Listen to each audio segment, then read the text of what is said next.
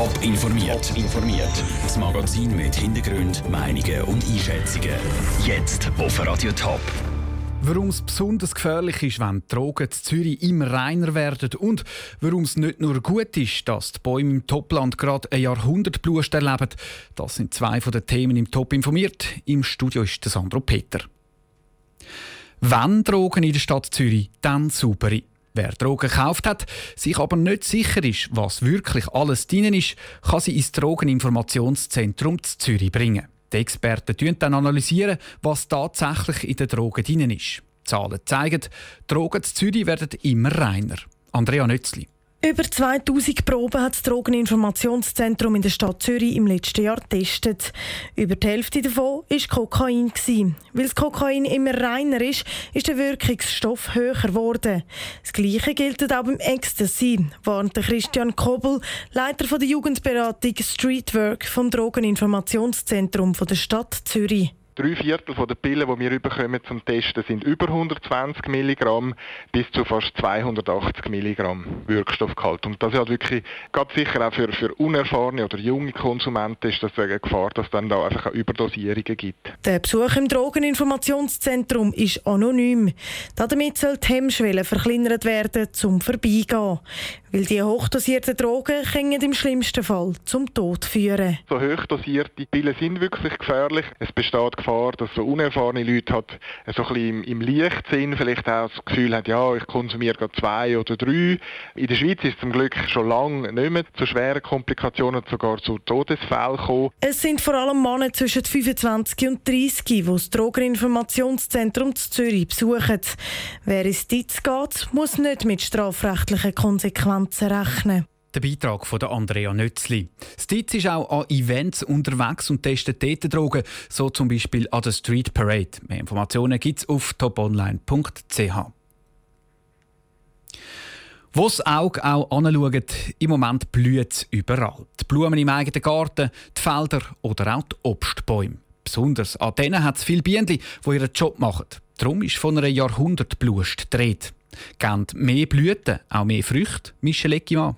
In der Bodenseeregion reiht sich zum Teil ein Obstbaum am nächsten. Im Moment blühen besonders die Birnen, die Krise, die Zwetschgen und die ersten Äpfelsorten. Das sorgt für wunderschöne Bilder, sagt Nadia Andres von Thurgau Tourismus. Sie ist auch zuständig für das Blust-Telefon. Dort können sich Interessierte informieren, welche Bäume wo gerade besonders fest blühen. Das Jahr läuft das Telefon heiß. Die Jahrhundertblust hat aber auch Nachteile, erklärt Nadia Andres. Es hat schon mehr Blust, da sieht man, dass die Bäume übersät sind von Blüten. Aber das bedeutet nicht unbedingt, dass es auch länger hebt, sondern fast im Gegenteil, weil wir so schön Wetter haben, hat die Blüte keinen Stopp zwischendrin, wenn es nicht mehr kühler wird. Und somit geht es auch ein bisschen schneller voran mit dem ganzen Prozess. Der Prozess werde wahrscheinlich noch zwei Wochen gehen und dann ist es schon wieder durch mit der Blust. Die vielen Blüten an den Bäumen, jetzt im Frühling, sorgen aber nicht automatisch für eine gute Ernte im Herbst, stellt der Obstbauberater Hagen Toss vom Strickhof klar. Viel wichtiger als die Menge ist für ihn sowieso die Qualität der Früchte ein vernünftiges Verhältnis zwischen Blattmasse und vorhandenen Früchten vorhanden ist, dass es auch eine gute Qualität gibt. Qualität muss oberste Priorität haben und Quantität muss genug da sein, aber darf eben nicht auf Kosten von der Qualität gehen. Wenn das Wetter warm bleibe, dann gäbe es auch viel Früchte, sagt der Hagen Toss weiter. Er hofft aber nach der Jahrhundertblust auf keine Jahrhunderternte. Darum beobachtet er und seine Kollegen die Bäume jetzt ganz genau. Um eine grosse Ernte zu verhindern, würden sie früh genug junge Früchte rauspflücken. Der Michel Eckimann hat berichtet. Die Gründe für die Jahrhundertblust sind vor allem das schöne Wetter der Frühling und die Frostschäden von letztem Jahr. Die haben für eine schlechte Ernte gesorgt und darum haben die Bäume das Jahr umso mehr Blüten gemacht. Lang ist es Hickhack gegangen ums neue Tram für die Stadt Zürich. Eigentlich sollte es schon lange fahren. Ein Streit um die Vergabe vom Auftrag hat aber zu massiven Verzögerungen geführt. Jetzt nimmt das Tram mit dem Namen Flexity langsam Formen an. Heute haben die Verkehrsbetriebe der Stadt Zürich präsentiert, wie das Tram aussehen soll. Stefanie Brändle war dabei. Unten blau, oben weiß, innen dran hell mit nur ein paar wenigen hellgrünen Flächen und grossen Fenstern.